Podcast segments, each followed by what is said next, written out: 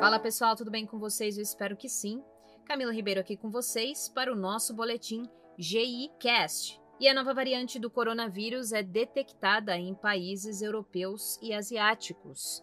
A variante Omicron surgiu no sul da África e preocupa virologistas pelo mundo por conta do seu alto número de mutações e também do seu grau de contágio que é elevado. Para driblar a situação, países europeus estão restringindo voos que vêm de países do sul do continente africano, e no momento não é permitido deixar nenhum desses países com destino a também o sul da África. O Reino Unido anunciou que não vai proibir a entrada de pessoas vindas de outros lugares, mas o teste PCR, que é o teste do cotonete, é obrigatório no segundo dia de estadia dentro do país para garantir que a disseminação do vírus diminua e essa nova variante não se espalhe. Israel, que foi um dos primeiros a tirar o uso obrigatório da máscara em locais públicos, já detectou um caso da variante Omicron e o Reino Unido já identificou dois casos.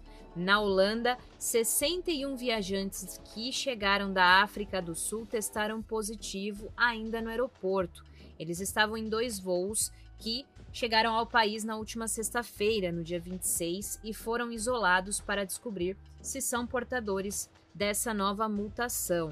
Em Portugal, por conta do alerta do aumento de casos de infecção pelo coronavírus, a partir do dia 1 de dezembro, o governo volta a exigir o uso de máscara em locais abertos e também passaporte da vacina para locais públicos de aglomeração, como restaurantes, teatros e cinemas, e além disso, recomenda que o trabalho remoto para aqueles que podem fazer o trabalho remoto seja adotado. Em Xangai, na China, viagens e voos foram cancelados após três novos casos de Covid serem detectados no país. A medida é mais uma demonstração de tolerância zero do governo chinês contra o novo coronavírus.